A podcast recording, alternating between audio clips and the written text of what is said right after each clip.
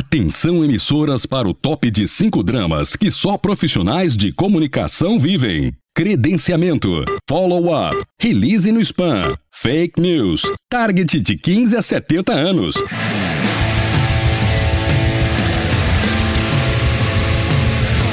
Direto do Centro de Transmissão Comunicacional, Radiofônica, Mediática, Jornalística, Programática, Holística, Multifásica, Antipolítica, Temporal, Fonética, Manacial, Informática, Monumental, Hidrostática, Universal para o centro de seu tímpano. Começa agora o podcast. O podcast do Comunix está no ar nesta quarta-feira, dia 16 de agosto de 2017, com um tema quente, viu? Fake News as notícias falsas que atrapalham muito a vida das marcas, como foi o caso da Pepsi. O Worker traz as principais métricas para aperfeiçoar suas campanhas. Acesse comunique-se.com.br e saiba mais. Eu não sei se você vai se lembrar desse caso no ano passado, foi durante as eleições americanas, e circulou a notícia de que a CEO da Pepsi Company, é, que era apoiadora da Hillary Clinton, teria dito que todos os uh, apoiadores do Donald Trump não deveriam mais comprar Pepsi, coisas assim. Essa notícia circulou o mundo e quem está aqui para bater um papo sobre esse assunto é o Raoni Coronado. Tudo bom, Raoni? Cássio, tudo bom? Esse caso aí realmente pegou bastante fogo ali na ocasião. Foi lá em novembro, né? Foi em novembro de 2016. E realmente houve um caso de fake news ali que a CEO da PepsiCo, a Indra Noy, teria dito uma frase que ela não disse, que foi no caso que você citou de compra nossos produtos em outro lugar ou não é, compra nossos produtos. Em inglês, é, take, their, é, take your business elsewhere. Então, é tipo, ah, vão, vão uh, fazer negócio em outro lugar, vão comprar de alguém é, é, fora daqui. Né? E acontece que ela nunca disse isso. Na verdade, como ela era apoiadora da Hillary Clinton, ela defendia os interesses democratas e, no entanto, ela teria afirmado, na verdade, ela afirmou que os funcionários da, da empresa dela estavam preocupados com a eleição do Trump. Essa foi a verdade. Ela, ela disse realmente isso, que estava preocupada, obviamente, porque ela não apoiava. Não, mas é, eu acho até, Raoni, lendo aqui, a gente tem o, o noticiário da CNN, é, da época, né, que aconteceu tudo, que ela, ao contrário, mais, mais do que isso, né, quer dizer, ao contrário do que disseram e mais até do que você falou, ela falou: olha, agora nos cabe apoiar, já que um ganhou o país precisa, né? É um discurso até é, relativamente comum, é, mas é, é, o curioso é que a verdade é, é, rigorosamente oposta ao que foi dito, né? Sim, e após a vitória do Trump, ela concedeu entrevistas a, a outros meios de comunicação dizendo que a democracia foi feita, porque é foi eleito o Trump, e ainda parabenizou o candidato eleito pela vitória nas eleições. Então, certamente, essa notícia infelizmente atingiu e prejudicou bastante a Pepsi. É, prejudicou. Prejudicar não é pre, o prejuízo uh, moral, que também acontece, é claro. É, até para uma marca, né? Às vezes a gente vê aí é, marcas é, de, de, de, empresas, de pessoas serem arranhadas para sempre. Nesse caso, não, o prejuízo é financeiro. Né? É, a gente estava olhando aqui, né, Rony, o, o Alva Group, um, um site americano, que trouxe uma análise muito interessante. Eles pegaram ali é, de 1 de outubro a 12 de dezembro uma análise é, do, dos indicadores da Pepsi nesse período de fake news, né, em que inventaram essa história de que a, a CEO da Pepsi tinha é, menosprezado ali, falado tudo isso que a gente acabou de falar. É, então, o gráfico, não sei qual que te chamou mais atenção, mas o que mais me chamou a atenção foi o gráfico das ações da Pepsi né, é, na Bolsa de Valores, que despencou e não foi pouco. Tudo bem, foi pontual né, a, a, a queda, mas foi um prejuízo significativo. Né? É, então, o, o, o, ápice ali foi perto ali do dia, meados de, no, de dezembro, finzinho de novembro, meados de dezembro, em que despencou, é, é, assim, de um valor médio ali que fica sempre na casa dos 104 a 106 dólares, despencou para baixo de 100, né, para 99 e pouco. E, e, e, claro, se recuperou depois, aí você vê que causa esse prejuízo, né? Com certeza. E se recuperou depois justamente porque rapidamente a Pepsi percebeu e foi atrás para consertar isso que havia acontecido. E nesse período também as vendas despencaram 35%. É, 35%. 30, que é um número. Poxa, nesse, fala, 30, nesse período, não. Nesse isso, período. Isso, isso, por mais tempo desgraça uma empresa, né? Muito. Claro que a Pepsi se, aguenta, se segura por mais tempo. Mas imagina, pensa você que está ouvindo a gente aí, perder assim, ó, da noite pro dia, 35% do faturamento. E o que, que, causou tudo isso? Porque a partir do momento que saiu essa fake news, hoje com essa agilidade das redes sociais, as pessoas que eram contra a Hillary Clinton e apoiadora do Trump viram essa notícia falou, não, se ela tá pedindo para é, boicotar, vamos boicotar. E aí virou essa campanha e aí deu no que deu, por isso caiu essas ações e as vendas também. Para o assessor de imprensa, tem um detalhe importante aí. A gente ouve falar o tempo inteiro que, putz, o jornalismo já não é o mesmo, a assessoria perde força e importância. Agora, eu estava ouvindo o podcast PNR, This Old Marketing, que é, que é do, do Content Marketing Institute, e os caras falaram uma coisa, o Robert Rose e o Joe Pulitz, uma coisa brilhante. Eles falaram, olha, os veículos de comunicação, eles não controlam mais os canais, mas os veículos ainda controlam a credibilidade. O que, que você faz, Launi, quando você desconfia que uma notícia é falsa? Eu checar no veículo que foi divulgado. Exatamente. Então você vai ver se o Globo deu, se o UOL deu. Uhum. Se... Porque o veículo ainda detém a credibilidade. Ele não detém mais os canais, mas ele detém a credibilidade que ele construiu ao longo dos anos. Né? E se ele perde essa credibilidade, aí ele perde leitores e aí a reputação do veículo também Exato. vai por água abaixo. Mas é aí que está é aí que tá a reserva de, né, vamos dizer, de sobrevivência dele e é aí que está o trabalho do assessor também. Seu release otimizado com SEO para que o Google dê relevância no conteúdo. Acesse dino.com.br e conheça a plataforma.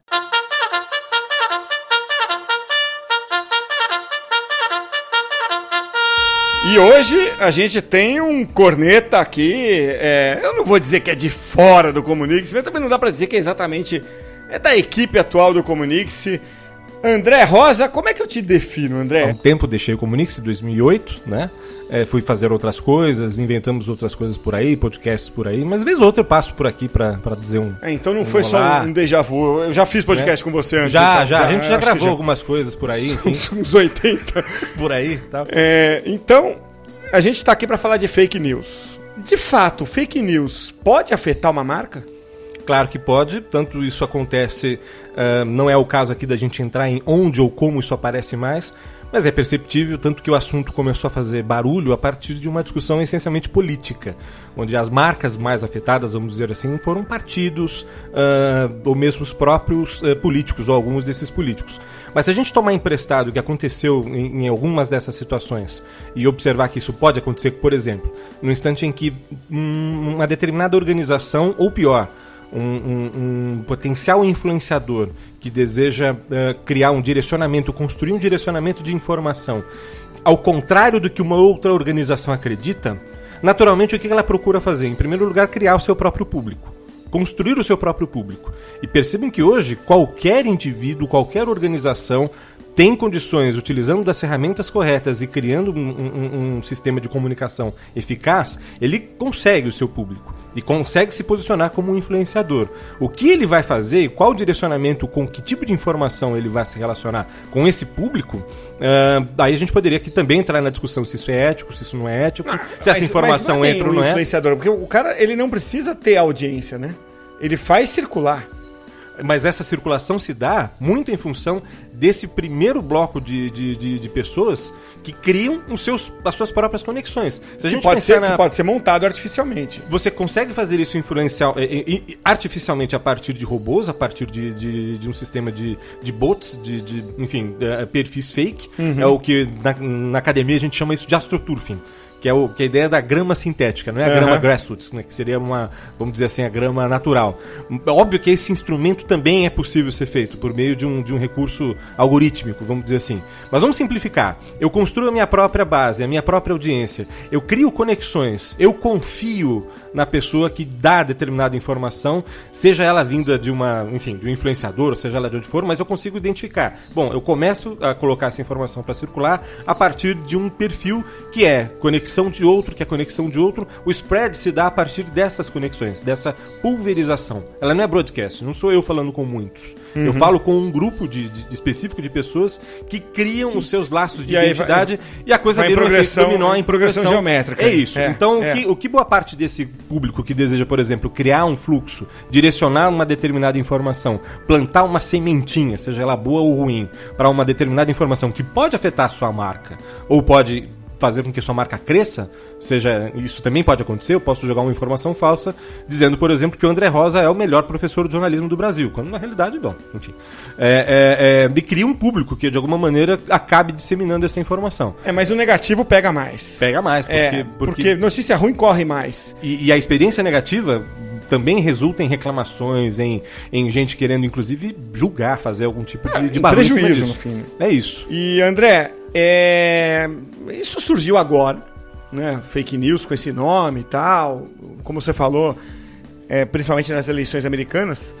Mas não é um, um, fenômeno novo. Ele deve ter nascido junto com a comunicação, né? Provavelmente sim. Uh, a gente estava falando aqui, enquanto uh, ouvia ou prestava atenção no, no, no, restante do podcast, lembrando de um caso clássico. Do, em 1984, acho que o ano era esse, a revista Veja publicou uma, uma notinha naquelas notas de, de abertura da, das curtas de uma pesquisa científica publicada por uma grande revista uh, do, do, do, meio, onde era possível fazer um cruzamento de proteínas do, do boi com as proteínas tomate. do tomate, é. que era o boi mate. Né? Essa é uma aula clássica de informação falsa publicada por um veículo. Uh, em qualquer aula de, de, jornalismo, alguém vai lembrar do Boi Mate, isso foi nos anos 80, numa revista impressa, e que na prática ela surgiu de uma dessas pegadinhas de 1 de abril de uma dessa tradicional revista publicação científica, que a história era simples. Nós vamos publicar aqui uma pesquisa que é falsa, aproveitando a lógica do 1 de abril, e você que vai eles faziam isso eles já há muitos isso, anos, a revista fazem. científica inglesa, isso, né? Eles sempre fazem, é. eu lembro que na Espanha, inclusive, é em dezembro, o 1 de abril deles, justamente uhum. em dezembro, e sempre eles fazem esse tipo de brincadeira, né? E a ideia era simples, era adivinhar qual era a, a pesquisa falsa. E no caso estava muito óbvio, né?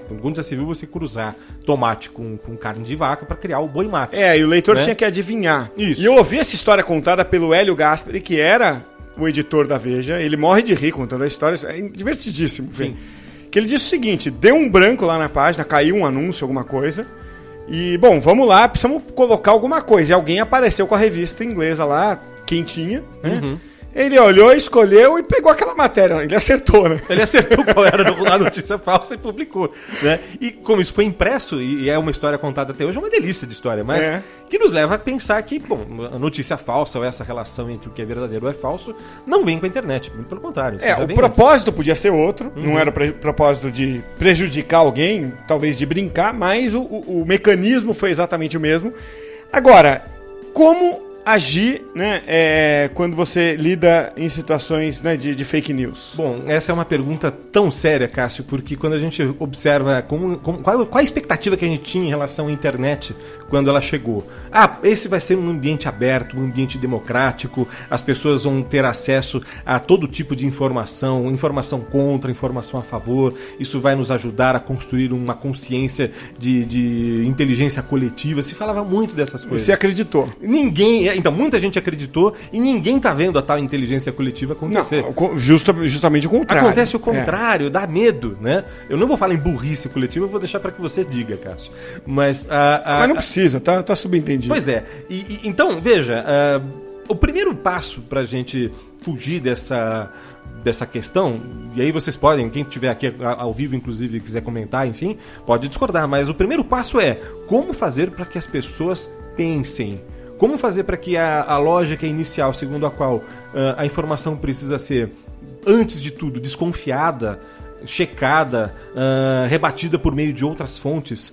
Legal, André. Então, quero te agradecer aqui por ter participado como corneta. Hoje, um corneta externo, mas meio que assim, é de casa, uhum. sabe?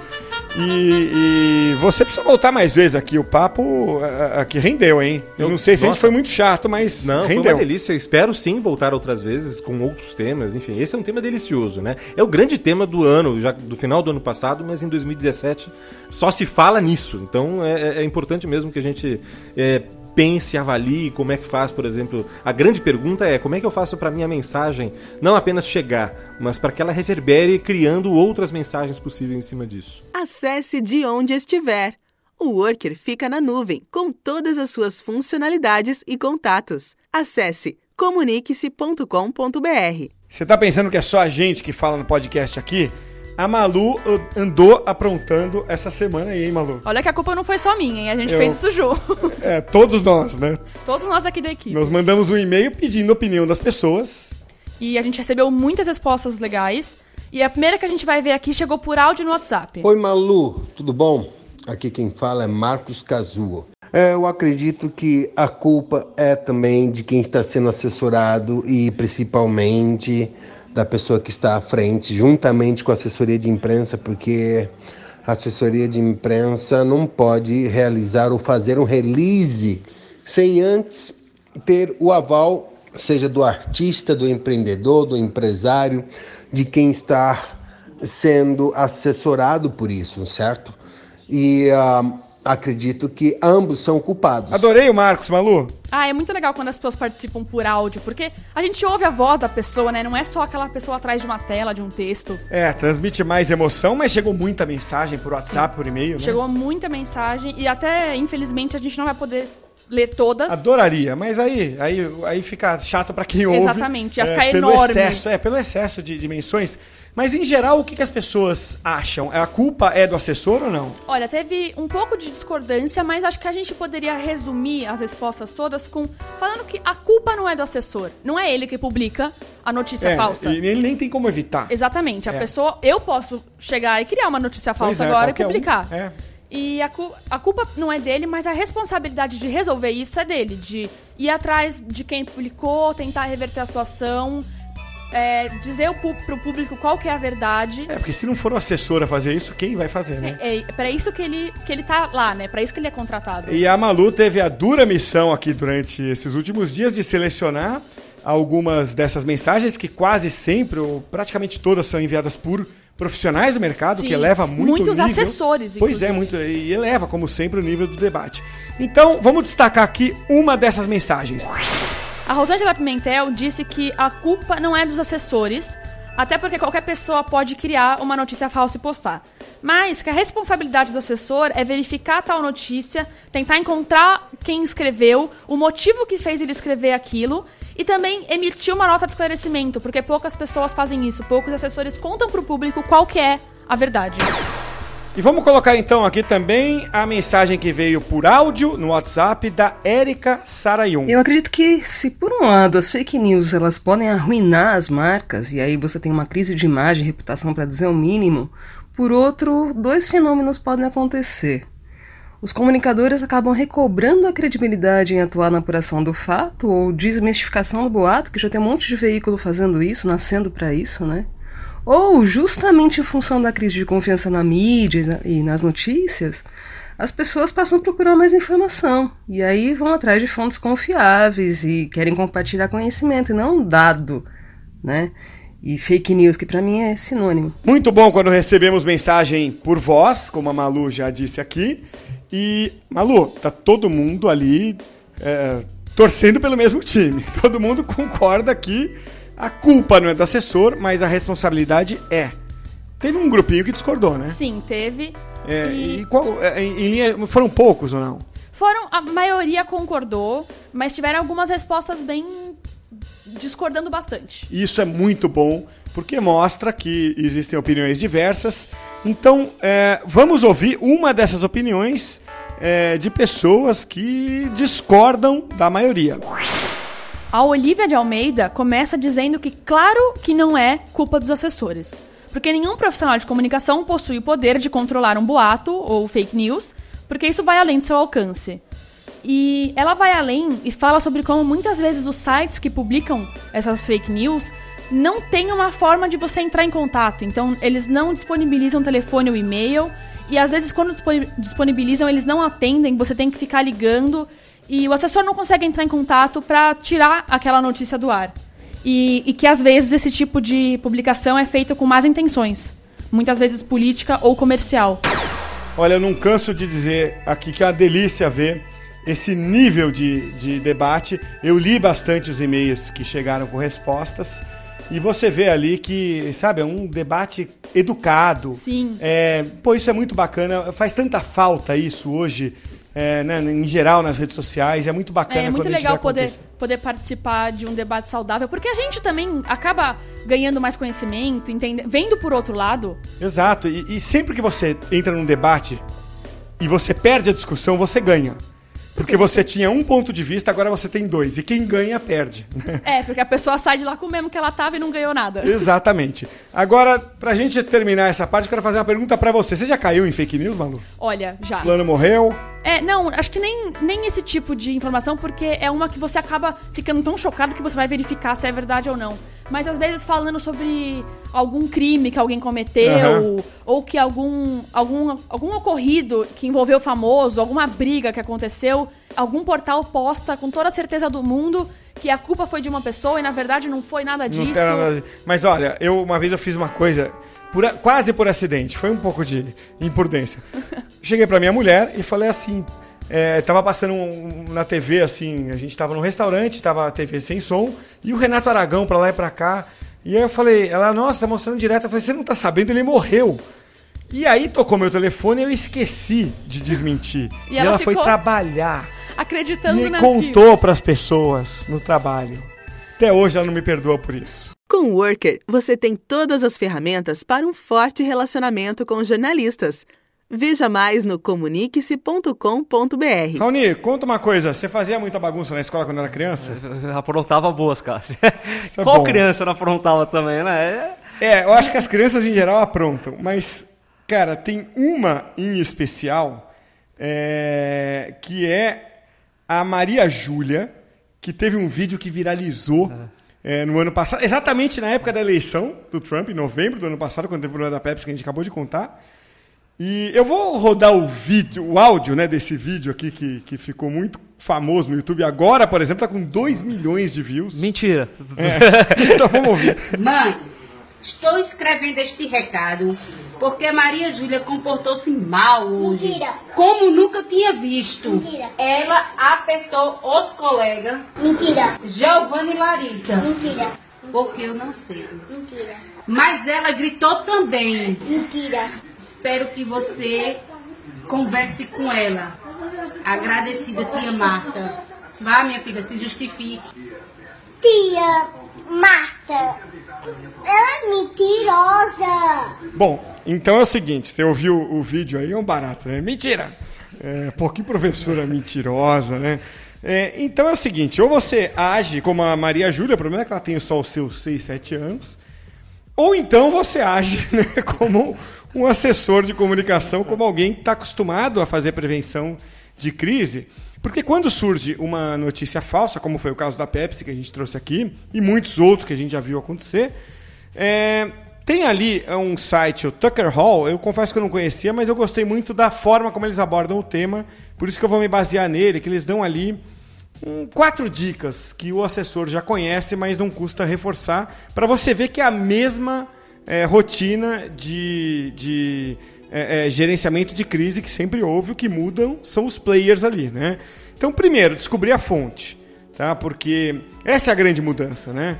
É, quando você tem uma denúncia, é, pode até estar errada, mas você vai ter claramente uma fonte, um veículo, né? alguém que afirmou aquilo. Fake news ele tem esse grave problema, né? É, brota a informação. Regra Então, básica do jornalismo: checar a fonte. checar a fonte. E aí, mais ainda, né? Nesse caso, você não vai conseguir direito. Então, primeiro, tem fonte ou não tem? Segundo passo, segundo o Tucker Hall, urgência. Cada minuto que passa é mais gente é, reproduzindo aquilo e o silêncio é terrível, como se sabe. Terceiro é o posicionamento pelos próprios canais. E o quarto é o acesso às fontes que têm credibilidade, ou seja, a imprensa. né? O jornalista, como a gente acabou de falar agora no começo do programa, que é, é quem ainda detém né, a credibilidade. Então, é, o que fica muito claro, né, Rony, aqui, é que quem está apto a fazer esse trabalho, quem é? É o assessor, de Assessor. comunicação que tem essa expertise. Então, é, não é o assessor que provoca fake news, é óbvio. É ele quem cura. Exato. E ainda no que você falou, tem mais um quinto item aí que a gente pode utilizar, que são os próprios empregados da empresa. Que Um- foi um- um- uma notícia que eu tava vendo que você falou do Workforce, né? Isso. Um Que em é um ca- outro, um outro site, um outro site. especializado. Um, um em cada três empregados de empresa, eles são defensores da, da empresa, defensores da marca nas redes sociais. Já são naturalmente. Já são naturalmente. Já falam da marca. Eles são influenciadores, eles, eles defendem a própria marca, a própria empresa que eles trabalham. Então, eles mesmos eles podem a, a trabalhar ali como ajudar nessa filtragem, ou dizer nas redes sociais, nossa empresa não postou isso, isso não condiz com a... Claro, ele vai dizer para um amigo, e ele como uma, né, uma pessoa é, física, ok, sabe que você trabalha lá tal, mas é, é o fulano me dizendo isso tem muito mais credibilidade. Com certeza. Quer dizer, reforça a credibilidade. E você está falando isso, você sabe que é, me ocorreu aqui, agora que você contou essa história, que no livro Brandscaping, que a gente citou outro dia num podcast recente aqui, trouxe até a palavra do Andrew Davis, Andrew né, Davis. que é o autor, é, o Andrew Davis diz o seguinte: é, o primeiro e mais óbvio brandscaping, que é a parceria entre marcas que você faz, é com o seu funcionário. Porque é um tipo de parceria em prol do conteúdo, que é isso que você está falando, né? Falou, quem mais no mundo, é, além, do seu, além dos seus funcionários, acorda e dorme pensando na sua empresa? É, é- é Né? exatamente isso. Então, eles são um canal que a gente às vezes esquece de acionar, né? Os nossos colegas ali de trabalho, né? para ajudar a conter aquela crise, né? Eles atuam como a gente trabalha bastante aqui no Comunix, com influenciadores, como influenciadores. Gerir sua comunicação é muito mais fácil com o Worker. Conheça a nossa plataforma acessando comunique-se.com.br.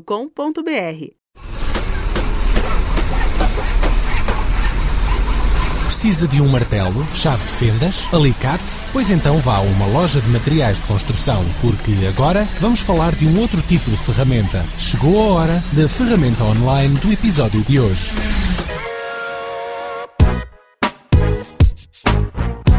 Esse Portuga é sensacional e a ferramenta, não é bem uma ferramenta, né, Raoni, que a gente vai trazer aqui já nesse finzinho de programa, mas é quase que um truque numa ferramenta chamada Google, não é isso? Exatamente, Cássio. É a palavra hoax, H-O-A-X. Então, se você Significa tem... engano, né? Erro, é, engano, né? em em inglês. E É. se você tem alguma dúvida se algum artigo, se, al- se algum assunto é ou não fake news, você simplesmente coloca aquele assunto e na sequência essa palavra hoax. E aí o Google automaticamente ele vai mostrar quais notícias, aquelas notícias que são consideradas falsas ali no. Exato, é, ele vai trazer é, artigos, blog posts que estão se referindo àquilo como é, é, um Fake news. Fake news. É, pode usar fake também pra- como uma parte do teste, ou até fake news. Mas é, é, você sabe, a gente estava aqui é, é, alguns dias testando isso, até mostrando pro pessoal aqui.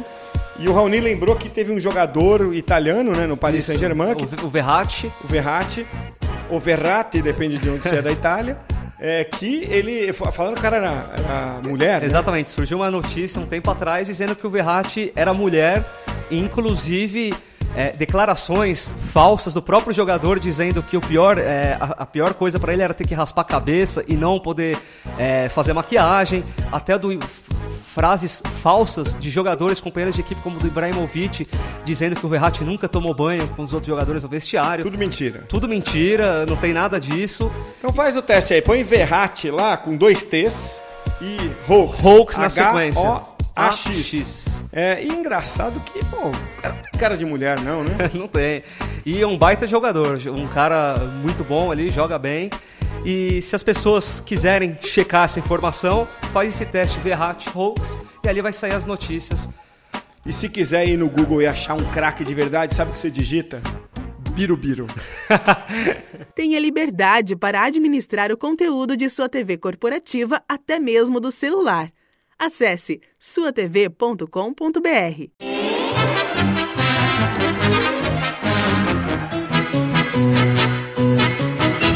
Ah, e antes de encerrar o programa, eu tenho uma notícia fantástica pra você. Tá sabendo dessa, Raoni?